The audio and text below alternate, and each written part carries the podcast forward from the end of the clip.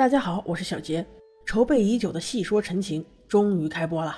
因为已经躺坑一年多了，始终出不了坑。虽然不能说是资深前辈，但是也可以算是主力干事了。在推广《陈情令》和《魔道祖师》的路上不遗余力。那我想在戏说陈情中，把我知道的和我瞎说的都混在一起，揉成一种感受讲给大家听。希望道友们喜欢，请一如既往的支持我吧。我们这就开始。第一集，我们先说一下五大世家。不论是电视剧的《陈情令》，还是原著的《魔道祖师》，开篇都是以倒叙的形式来开展，这个对小白新人特别的不友好。小杰就曾经几度被坑害过，看了好几遍都看不懂，这么好的剧差点弃了。所以我们就做一个剧透片，从头开始。正所谓五大世家，是指在当时的生活背景下，由于人世间有很多妖魔鬼怪。平凡人是处理不了的，从而产生了一群可以用独门法技震慑妖魔鬼怪的人。这些人就是所谓的修仙人士。在漫长的发展中，这些能人异士各自成立了门派。刚开始肯定是以志同道合为主，在逐渐的发展过程中，门派渐渐被取缔，而被家世所代替。而新家族的第一人姓温，名叫温卯，创建了第一个全是温氏子弟的家族，自称岐山温氏。世代相传，温氏都居于岐山不夜天城，其仙府占地甚广，可比一城，名为不夜天，又称不夜仙都。据说城中是没有黑夜的，每天都是灯火通明。无论是门生人数、力量、土地、法器，与其他家族相比，他们都是望尘莫及的，没有哪个家族能够与之抗衡。每一个家族都有一个家纹，就像我们现在公司的商标一样，而温家的家纹是太阳纹。寓意与日争辉，与日同寿，感觉嚣张的不得了啊！经过历代演变之后，当代家主名叫温若寒，此人性情诡异，野心极大。为了想要一统仙门世家，竟然想要利用已经沉寂百年的阴铁来试炼邪术。这样一来，小的仙门世家肯定趋炎附势，而对于大的仙门世家而言，对于这种绝对差距，估计也得俯首称臣。温家家主温若寒。他有两个儿子，对于他的夫人文中没有多做解释，但是他这两个儿子从后面所做的事情可以看出，兄弟俩还是性格迥异。老大名叫温煦，武力值强，性格凶狠狡诈，是可以独当一面的那种类型。而老二呢，叫温潮，除了在他爹面前唯唯诺诺以外，任何时候都是一副嚣张跋扈的状态，做事从不收敛，而且外强中干，没有什么真本事，全靠他家的一个家仆名叫温竹流来保护他。而他对他父亲也不是全然忠心的，因为夹杂着对哥哥的嫉妒，所以对他父亲也是阳奉阴违，所以此人必然不得好死。即使是这样，他还有个小蜜，名叫王灵娇，真是印证了物以类聚，人以群分。这个王灵娇跟他一样嚣张跋扈，最喜欢口出狂言，都是以利而聚，以害而分。随着故事的展开，也都没有什么好结果。而温家还有两名非直系亲属，也是十分有戏，他们是一对姐弟。姐姐名叫温情，是一名医师，当代最好的医师，生性善良，并不喜欢追名逐利。但是为了给弟弟治病，也是忍辱负重。而弟弟温宁小的时候曾被一个山精野怪，名叫武天女的石像吸取过部分灵石，所以表达受限，非常单纯，甚至有些幼稚。不过他还是可以像正常人一样生活。至此，温家的基本情况已经介绍完了。那五大世家中，小杰主观的把金氏排在第二名。因为他家有钱，从他们的姓就能体现出来。金家自称兰陵金氏，因为他们发迹于兰陵，所居仙府名为金陵台。各大世家的仙府大多都是建立在山清水秀之地，而兰陵金氏的金陵台却坐落于兰陵城中最繁华之处。如果想要登门拜访，正途是一条长达二里的长城撵道，只有开宴、举办清谈会等大型场合才会开放，搞得跟皇宫似的。依着兰陵金氏的规矩，此道不允许急行。演道两侧绘满了彩画浮雕，皆是金家历代家主和名人生平的事迹。如若登上了金陵台，便是一片铺满了地幔地面的宽阔广场，来来往往满是行人。一尊汉白玉须弥座，一座重檐歇山顶汉殿，气势恢宏的俯瞰下方，金星雪浪凝成一片花海。那什么是金星雪浪呢？就是他金家的家纹——金星雪浪白牡丹。牡丹乃花中之富贵者也，用作金家的家纹，再合适不过了。而金氏直系子弟都有一个特点，那就是出生就要在额间点上朱砂痣，寓意启智明智、珠光耀世。而金家校服皆带金边，胸口处都要绣一朵金星雪浪白牡丹，非常精致。而金氏当代家主名曰金光善，外表大义凛然，内心却极其猥琐。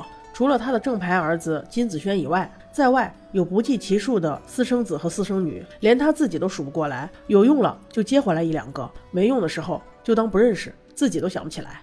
这难道是有钱人的通病？就因为他造成了后续无数的悲剧。送他四个大字：唯利是图。在他的私生子中有以下三个比较突出：一个叫孟瑶，因为他的母亲姓孟，所以他叫孟瑶。后续因为自身的努力，被认祖归宗，改名金光瑶。对于金光瑶这个人吧，真是一言难尽。我们后续有机会慢慢说。简单一句话形容他：衣冠楚楚，却面目狰狞。二一个私生子就是莫玄羽，大名鼎鼎的万人气。他爸接他进金家也是有目的的，虽然接进来了，但是也没改名，就是为了制衡金光瑶。结果没想到这是一个弱鸡，任人摆布，没几天就给遣返了。后来又被聂导看上。这才有了十六年后的故事。换言之，他这副躯体就是我们真正的男主，只不过灵魂却被换了。第三个私生子，她是一个女孩，虽然她是正常的跟爹姓，但她依然是金光善的私生子。她叫秦素，竟然和孟瑶是一对儿，后来结成夫妻，还生了一个孩子。这个剧情是不是有些狗血？但是又有些刺激啊！那为什么会这样呢？我们后续再说。关于金家，我们再说一下金氏嫡子金子轩。因为他家特别有钱，所以他从小就是一个珍惜羽毛的孔雀，有着世家公子一向的傲慢，但是也有与人为善的正义感。只不过眼光偏高，刚开始有点没看上他的未婚妻。那未婚妻他为什么看不上呢？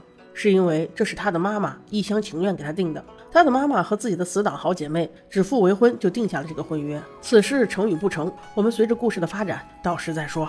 五大世家的第三名，我们就来说一下姑苏蓝氏。蓝氏仙府名唤云深不知处，极其附庸风雅。相传姑苏城外一座深山之中，在错落有致的水榭园林里，常年都有山岚笼罩的绵延白墙黑瓦中，仿若置身于仙境云海。清晨雾气弥漫，晨曦朦胧，好一处静谧之地。在此处修行，自然容易忘却凡尘俗世，全心全意修仙问道。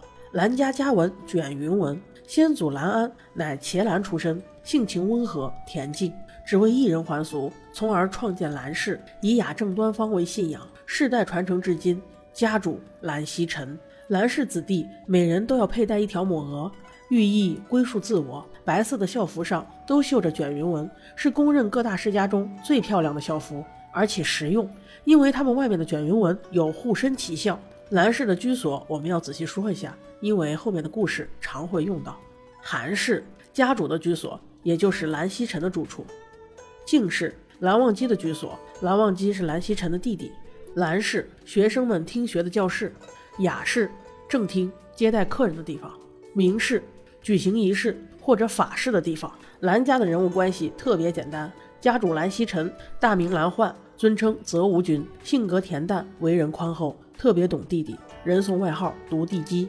亲弟弟蓝忘机，大名蓝湛，人称寒光君，性格内敛，极其沉稳，为人谨慎，却心怀天下，胸中一番正义，在当世是少有的耿直 boy，武艺超群，世家公子之中排行第一。但他有一个明显的缺点，就是不会说话，不知道该怎么说。能说一个字的时候，绝不说两个字，是一个妥妥的实干家，从来都不放嘴炮。不过遇到魏无羡之后，真香打脸名场面比比皆是。再有就是苏涉，是出身兰家的外门弟子，嫉妒心很强。被兰氏驱逐以后，竟然换了张脸，摇身一变成了苏宗主，也送他四个字：恬不知耻。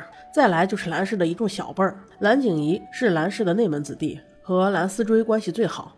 而兰思追就是传说中蓝忘机和魏无羡的孩子，原名温苑，后来改名兰苑。兰思追这里故事多多，我们后面细说。那五大家族中的第四位乃是清河聂氏，所住仙府名叫不敬氏。清河的不敬氏依山而建，只不过与姑苏清雅不同。不敬氏是以山石为料，直上直下，外墙壁就犹如刀斧劈砍一般，坚硬而巍峨。路畔立着一块高大的山石，上书三个大字“不敬氏”。家纹乃是面目狰狞的兽头纹。先祖是屠夫出身，所以在所有世家都修剑道之时，他们修的是刀道，屠夫的刀。当代家主聂明觉，父母经历皆不详，只有一个弟弟，名叫聂怀桑。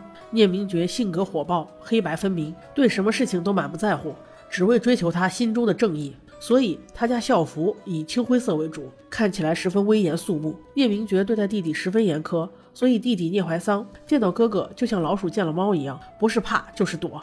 但是后来哥哥因为意外去世之后，聂怀桑被迫成长，成为了那个最能精打细算的人。所谓聂导，说的就是聂怀桑。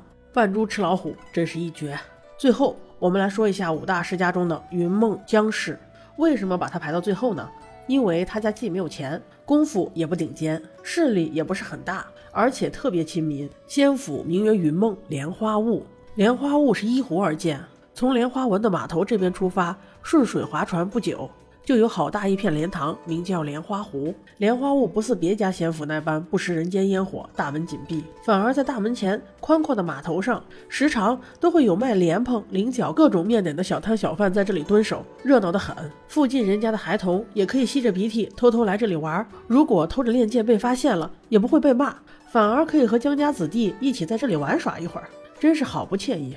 这都是因为江家先祖是游侠出身。所以对一些身外之物无所谓罢了。江家家文九半联家训：明知不可为而为之，有所不为，方有可为。细细品来，此话倒有一番深意。江家校服均为紫色，整体风格简约利落，虽不似蓝氏校服那么飘逸，但也落个简单实用。当代家主名叫江丰眠，性格温和，与人为善，做事疏朗磊落，坦荡潇洒，从不斤斤计较。所以，面对咄咄逼人的夫人，也能偃旗息鼓。对，没错，他的夫人就是大名鼎鼎的于子渊，江湖人称“紫蜘蛛”，性格泼辣，武功极高。年轻时利用家族优势，强迫江丰眠娶了自己，但是一直怀疑江丰眠心里有别人，所以生活并不如意，连带着他的儿子江澄也特别爱抱怨。不过，江氏夫妇生出来了一个好女儿，也就是江澄的姐姐，名叫江燕离。这真是世界上最好的师姐，把自己的所有都给了自己在乎的人。就是江家这性格迥异的四个人，造就了我们的魔道祖师男一号魏婴魏无羡。魏婴是江家家仆魏长泽与藏色散人之子。魏长泽婚后带着妻子单另生活，但是在一次夜猎中，夫妇二人不慎双双殒命。留下了当时只有三四岁的儿子魏婴，这么一个小孩，独自一个人当小乞丐一样在街上讨生活，什么翻垃圾、睡过道，或者和野狗抢食物，那都是家常便饭。正因如此，当江丰棉把他救回来的时候，尽管江城再刁难他，于夫人再嫌弃他，他都还是厚着脸皮一直坚持下去，因为他没有地方可以去。还好，江丰棉和江燕离都是真心对魏无羡好的，这也造成了他是一个乐天派的性格，不为利益，只为正义。好了，我们这一集就说这么多。宝宝们对五大世家还有什么问题吗？欢迎大家评论区内与我交流。后续想听什么样的主题呢？都可以给我留言。下一集我们来聊一聊薛崇害。各位道友，拜拜喽。